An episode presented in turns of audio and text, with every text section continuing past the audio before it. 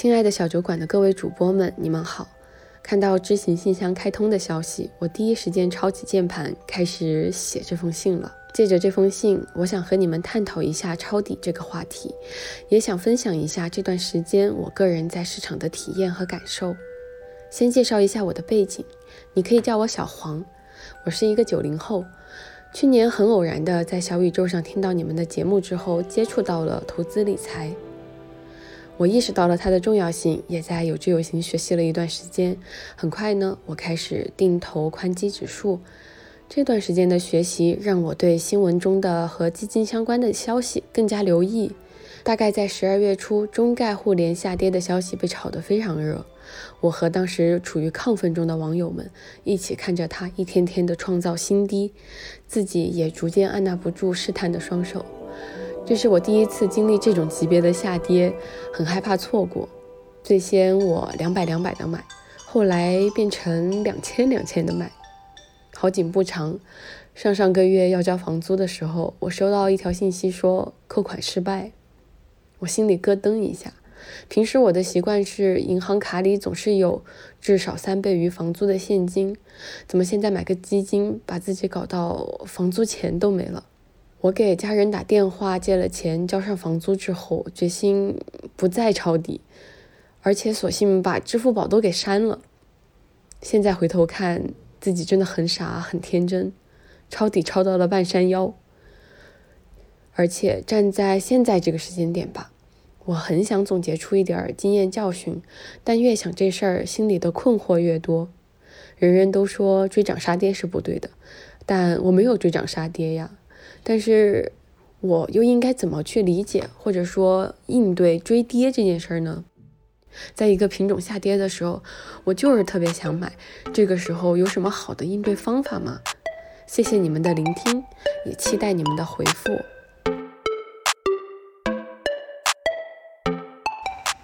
嗨，大家好，欢迎来到知行小酒馆，我们关注投资，更关注怎样更好的生活。我是彤彤。三月份的时候，小酒馆其实开通了一个子栏目“知行信箱”，我们邀请听众朋友呢向我们写信，聊聊自己在投资中的一些困惑啊，还有疑问。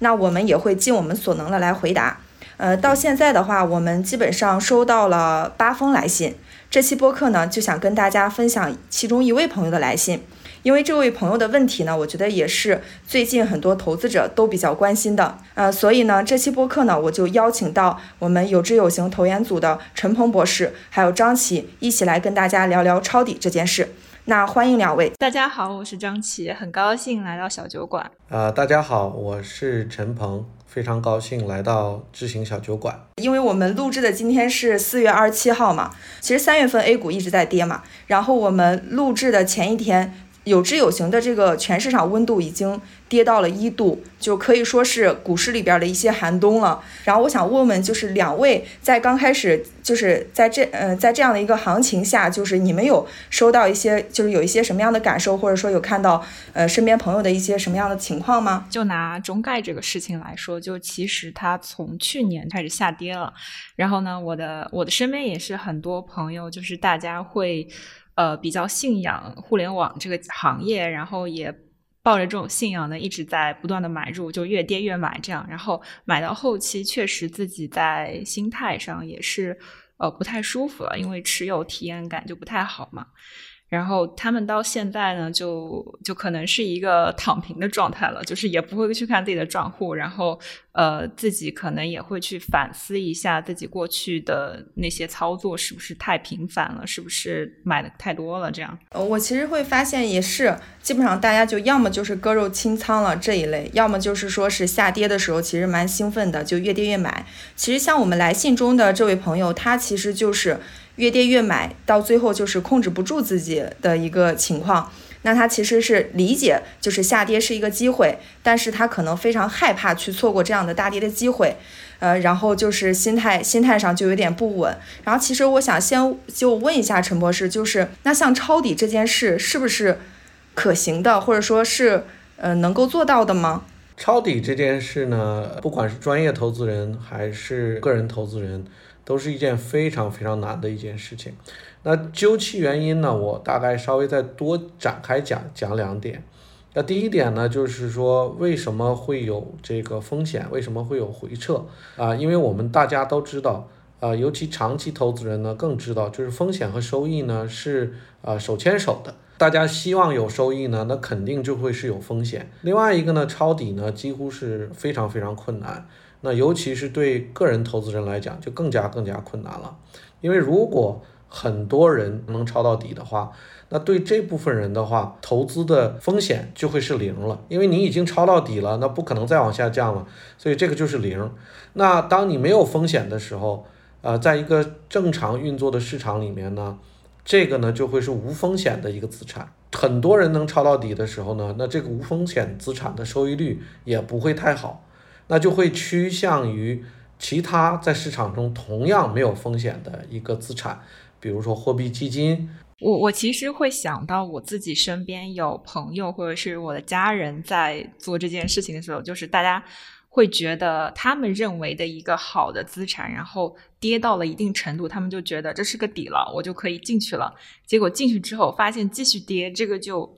让他们受不了了，因为发现自己原来的判断是失误的，就是这不是这原来不是一个底，然后这个会给他们。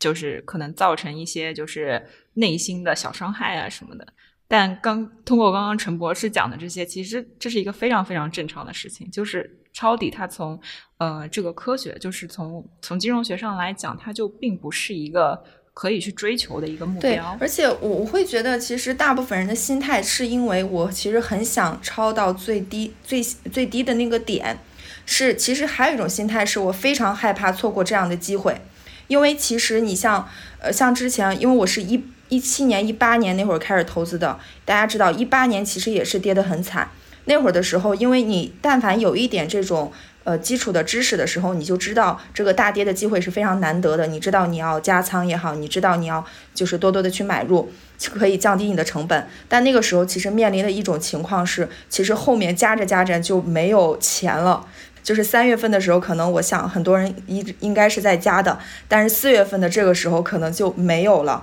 所以这也是我觉得是一个很正常的心态。但实际上 A 股的大跌大跌的情况，我觉得也是蛮多的。呃，您说的这个其实很对的，不用抄底这个词啊，就是说，呃，买同样的资产用低的价格来买，其实每一天在市场上都有这个机会的。啊，那我们知道做投资呢，长期投资其实更像一个马拉松，呃，而不是一个短跑。比如说，偶尔幸运的能抄到了底，就像是你在开始跑步的时候抢跑了几步，呃，但是呢，这个其实要赢这个长期的投资呢，实际上是一个马拉松，它不是说你先抢跑了几步或者先跑了几步。啊，对最后的结果有非常非常大的影响，呃，而是呢，在这个长期投资的过程中呢，你很有纪律性的一直在往前走，一直呢抓住这呃市场中给你的好机会也好，这个不好的机会也好，这样的话才能长期有个好的收益。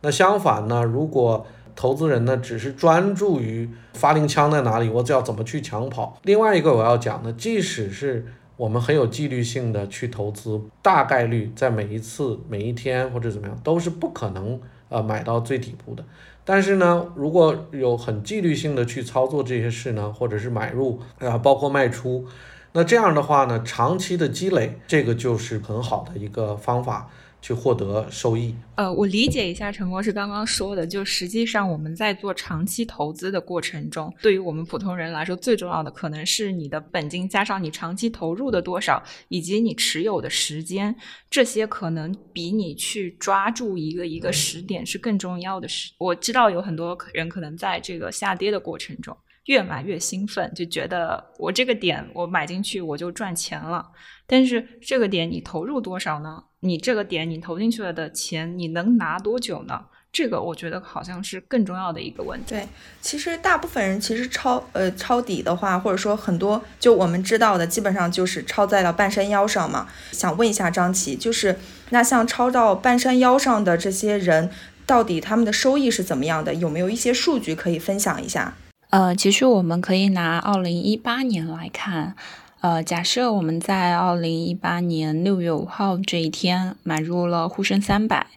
呃，这个时候已经距离它二月份的高点大概已经跌了百分之十四十五左右，然后这时候我们买入了。然后呢，它仍然有百分之二十多左右的下跌空间，也就是说，在未来的半年，我们经历着账户大概百分之二十多的这样一个浮亏。然后，当我们持有一年的时候，这个浮亏就变成了百分之六点四五；然后，当持有三年的时候，这个收益就变成了正的百分之三十七点三七。其实这个可能是很多人的一个普遍状态，就是我们在开头的时候也有讲过，就其实抄底是一个几乎不可能的事情，所以大部分人都是在半山腰的时候就买入了，那确实会经历一段时间的浮亏，但是如果持有的时间够长，然后你又是一个呃买了一个不死的品种，那这个还是会有很大概率会回归的。然后这个是一个比较普遍的一个状态。如果是一个倒霉蛋在二零一五年的最高点进入，那又是一个什么情况呢？我我举了一个非常极端的例子，因为我们在开始的时候说到抄底几乎是一个不可能的事情，那你恰恰好又买在最高点，这其实也是一个几率比较小的事情。但如果它真的发生了，那在二零一五年的最高点你买入了沪深三百。它其实到二零二一年的一月，它也是回来了，所以大概持有了六年多的时间，然后这个指数回到了它当年的一个高点。就我们老说好资产好价格长期持有嘛，是不是在某种意义上，好价格的这个点，它其实没有长期投资和好资产那么那么重要？可以这么来说吗？呃，相对来讲，我会偏重于就是什么样是好资产。因为这个好资产呢，是大概率长期有一些科学的依据可以去判断出来的。好价格呢，这个刚才我们讲了，相对呢稍微难一点，因为市场的波动，呃，在短期是非常随机的。呃，在我从业的将近三十年的生涯里，我从来没看到任何投资人。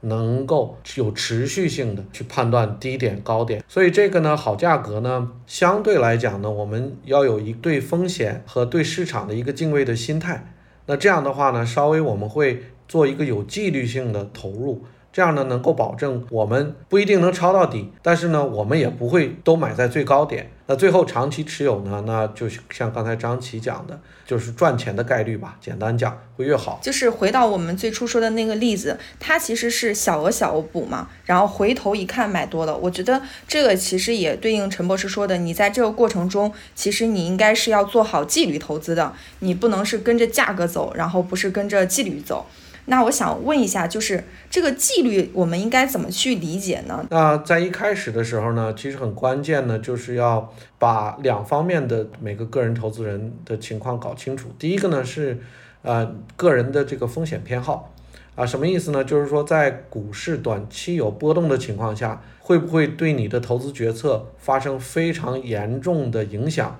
然严重到什么程度呢？就是说让你改变了。就刚才张琪也讲到，就是说有些投资人就是说，哎呀，这市场下跌了百分之十，我受不了了，我要平仓。那如果你坚持不住的话，那就证明这个投资的组合的风险这个程度，呃，可能对您是有点偏高。另外一个呢，就是说您具体的财务情况。那比如说您这个，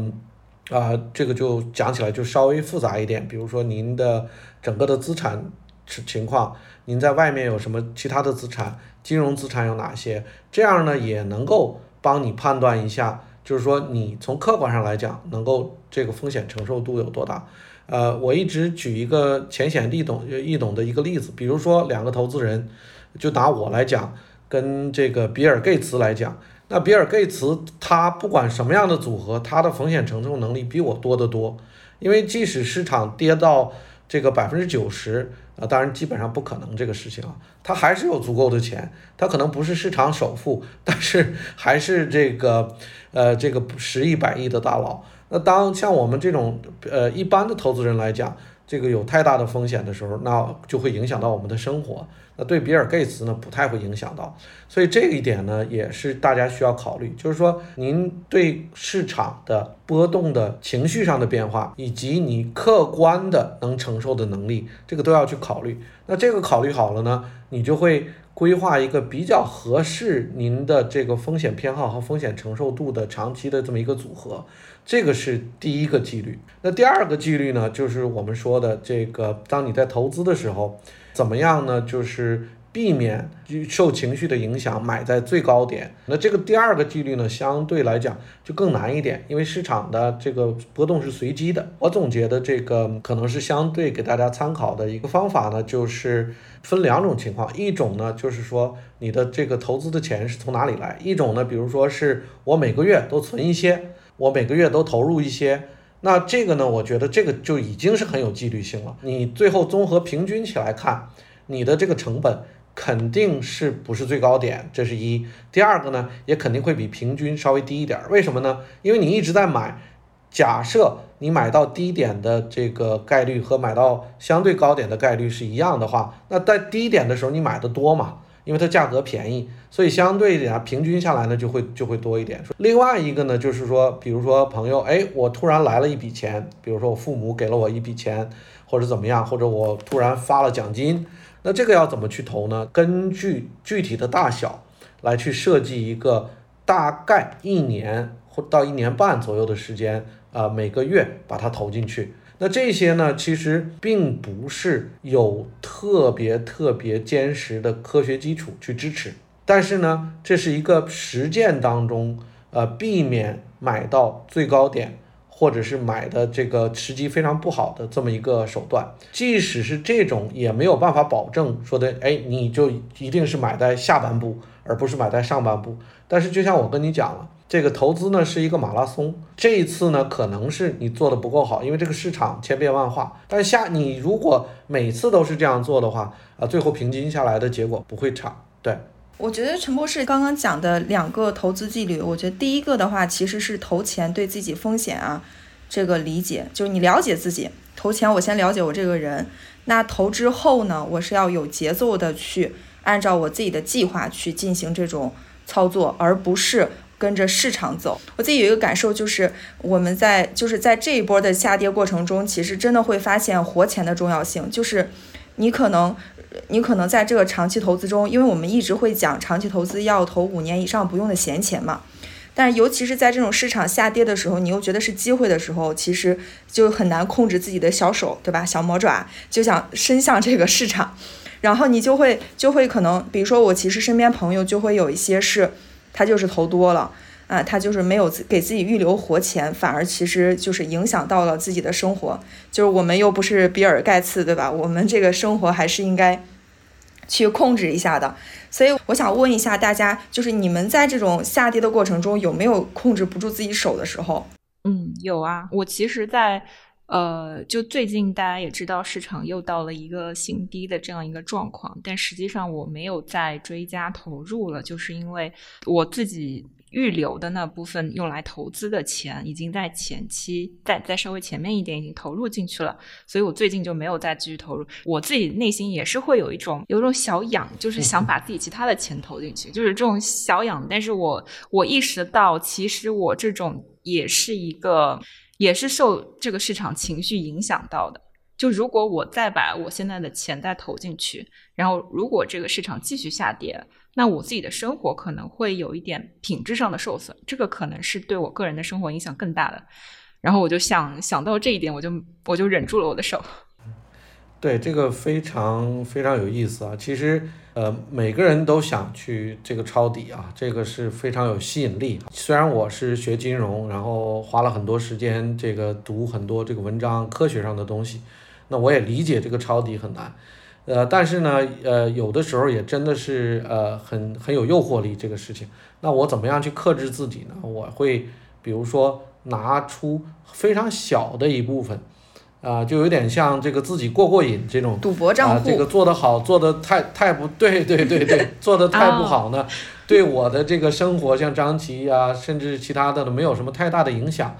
那这样的话呢，从某种意义上讲呢，这个把风险控制住了，然后跟市场的一些结合度，呃，可能会更好一点。我可以跟大家报告一下，非常不幸，几乎每次我去做这个事情呢，都是点都是这个踩的非常不好。呃，所以说呢，每次我我就提醒我自己，其实我是没有这个能力去做这个事的。大家看，为什么个人就是即使你对金融有一些呃这个知识，有一些理解，也是非常非常难做的这件事。我刚才讲了，这个短期的市场呢是非常随机的。然后呢，另外一个呢，需要判断这个市场的走向，呃，不管是高低，这个是一个非常复杂的一个系统工程。那这个概率还非常非常低，我就会自己就会提醒我自己，在市场中所有的参与者当中，我一个个人来讲，我的能力在哪里？呃，所以说对我来讲呢，最后呢，只是呃参与一点，但是几乎每次呢都是铩羽而归吧，这是我的经验。其实比起说是一心想要去抄底的话，就之前陈博士也有跟我们讲过，更靠谱的做法，这就是遵循一条有纪律的去买入这种价格相对低的资产。这样的话，你在每一次市场产生波动的时候，这样的机会去抓住它就可以了。我们讲所谓的抄底，就是市场波动的比较大的时候，但是其实每一天都在波动。其实呢，就像你，我再举个例子，我这个人愿意比较愿意用比喻啊，就像你这个去超市。你可以去每一天看呢，你去观察呢，其实每一天呢，这些菜呢都大概种类差不多，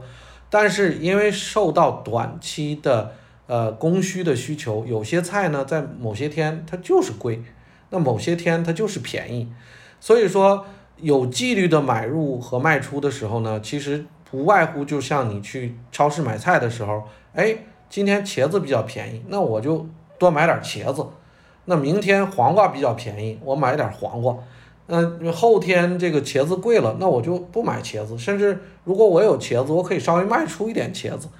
那这样的情况下呢，就是说就保证了你这种是有纪律的去买入卖出。比较专业的投资人他来做的时候呢，他是每天都在去做这件事情。从我们个人角度呢，其实这个比喻也类似，就是当您去市场的时候，您要问自己：哎，今天的市场上。哪些东西是打折了？同样的东西打折了，那我买的便宜，收益率就高。那哪些是大家都在去抢？大家去抢的时候，那这个价格就高嘛？价格高，但是它今天价格高，并不等于明天、后天、下周、下个月价格还高。它这个是一个短期的，受很多不确定的因素影响。呃，我在讲的有纪律呢，就是本着这种纪律性啊，就是说我我稍微灵活一点。呃，我不是说我今天一定要吃茄子，我我今天我看看，哎，哪个东西也是好资产，但是呢它便宜，那我就先买一些呗，反正以后也能吃得到。这个稍微贵一点的东西，比如说这个这个菠菜，因为下雨了或者怎么样，哎贵了，那我今天就别吃菠菜，等一周以后这菠菜这个供应量足了，我再买一些。但是长期以来，菠菜还是菠菜，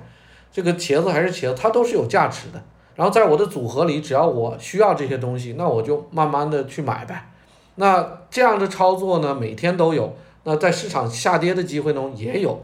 但是对个人投资人呢，可能是呃这样操作呢有一些呃挑战，因为它毕竟需要一些系统的辅助啊、呃信息啊、数据啊等等。那那大家呢，可能是通过好的专业投资人、好的基金公司、好的基金经理来去帮你完成这种很微观的操作。那我们的操作呢，就是说，哎，我多少钱，大概每个月放里多少，呃，或者是我有一大笔钱，我要分一年还是一年半还是两年把它投进去。那把这个事情做好了，其实大的概率你就已经覆盖到。几乎你能拿到的所有的这个东西了，那至于其他的，基本上就是幸运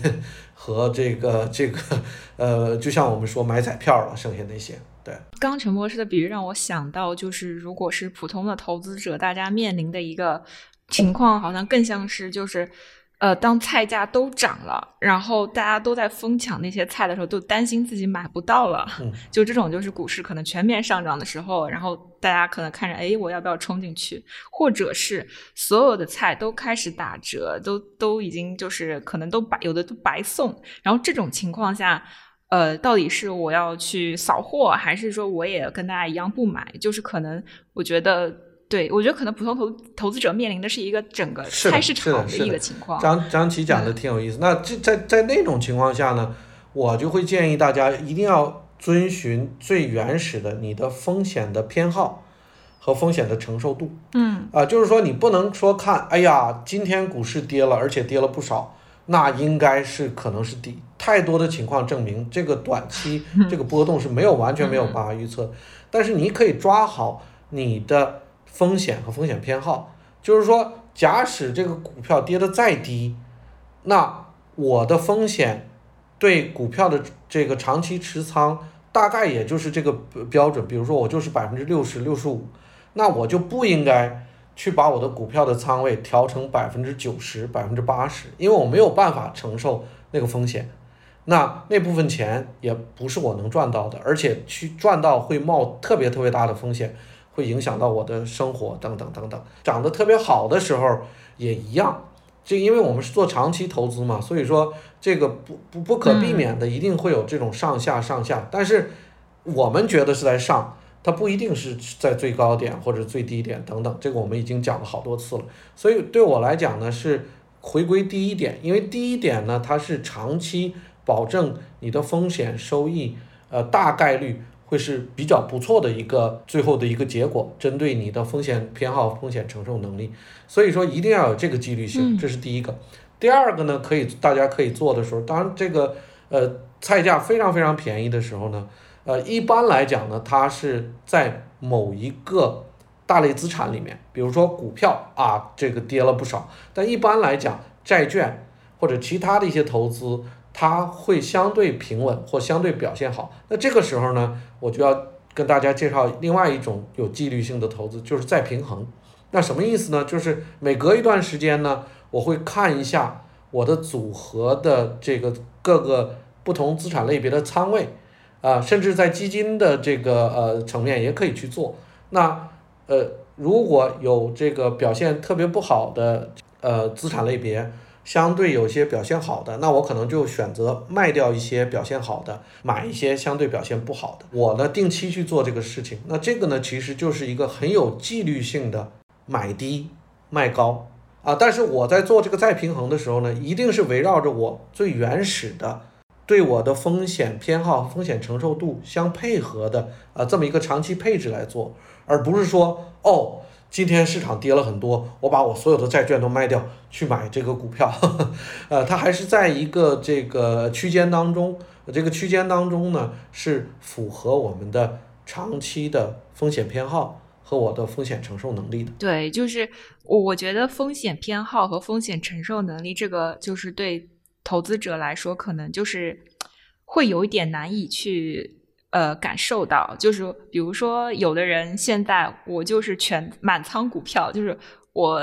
我可能就只剩每个月就是交房租啊，我生活费了，其他钱都在股市里。然后这一部分人，他们现在持有感可能就会挺难受的。说我们假设呢，这个投资人呢，他就就是风险偏好和风险呃承受度呢，就是是在满仓。那这个在年轻的投资人当中，呃非常普遍的，因为你相对这个放入市场的钱相对少，那你以后还能赚钱，还有很长的时间。那假设这个长期持仓是呃这个满仓。就是一个比较好的组合，对您来讲，这个底层的逻辑是什么呢？因为你是长期持有，而且你的风险偏好、风险承受度都是说要去有一个这么个满仓的动作。那这个呢，我觉得短期的风险或者回撤，这个应该是在之前就考虑到了。那如果是这种情况下呢，那大概率呢，如果没有什么其他的变化的话，大家还是这样持有，而不是说割肉等等做太频繁这个动作。那为什么这样呢？因为我们在前几期的播客，或者你会看到我们有志有行的这个投资理念，第一条就是说，所有的这些资产，它都在经济当中有一个自己的一个位置。那长期呢，它的收益呢都会是正的，因为你呢，呃，通过投资呢，给这个经济注入了一些资本。那这个资本呢是参与经济的运行，参与经济的呃产出。那这个产出呢，呃，大概率呢长期都是正的。那所以说，为什么你的这个满仓这个动作呢，实际上就是在参与这些经济行为来获取这个收益。那这个收益呢，大概率长期是正的，那短期呢可能是有一些负的，但是这个没关系，因为你呢的风险承受度和风险偏好呢都告诉你你可以这样做，因为这样做的呢长期应该的收益率是会高一点。所以在这个情况下，除非你的这个情况有发生了很大的变化。明白，蛮重要的是，我们其实在讲，在整个投资过程中，我们要就是保护好自己，纪律投资。这个呢，我我再讲一稍微呃底层一点的逻辑，这个什么意思呢？就是说在投资当中，呃有非常多的不确定性，呃也有非常多的风险，但是在众多的不确定性和风险，会有很多可遵循的一些规则原则。那特别是当你的投资的时间轴拉长的时候。啊，有很多这些规则呢，就会变得更加清晰。啊，什么意思呢？就是说它的出现的概率和你能掌握到的概率就会大大增加。我们也投资也经常听说这么一句话：控制你能控制的东西。对。啊，对你不能控制的东西呢，做一个有纪律的这么一个呃规避。那我们刚才讲的这些呢，基本上都是基于这个大原则。就是什么意思呢？你看你长期的风险和收益。是非常有规律可循的。作为一个投资人来讲，你就应该先把这部分抓住。所以我们经常讲有一有一句英文呐，The best investment approach is the one you can stick with。最好的呃这个投资组合和投资的方式，就是你能够坚持住的。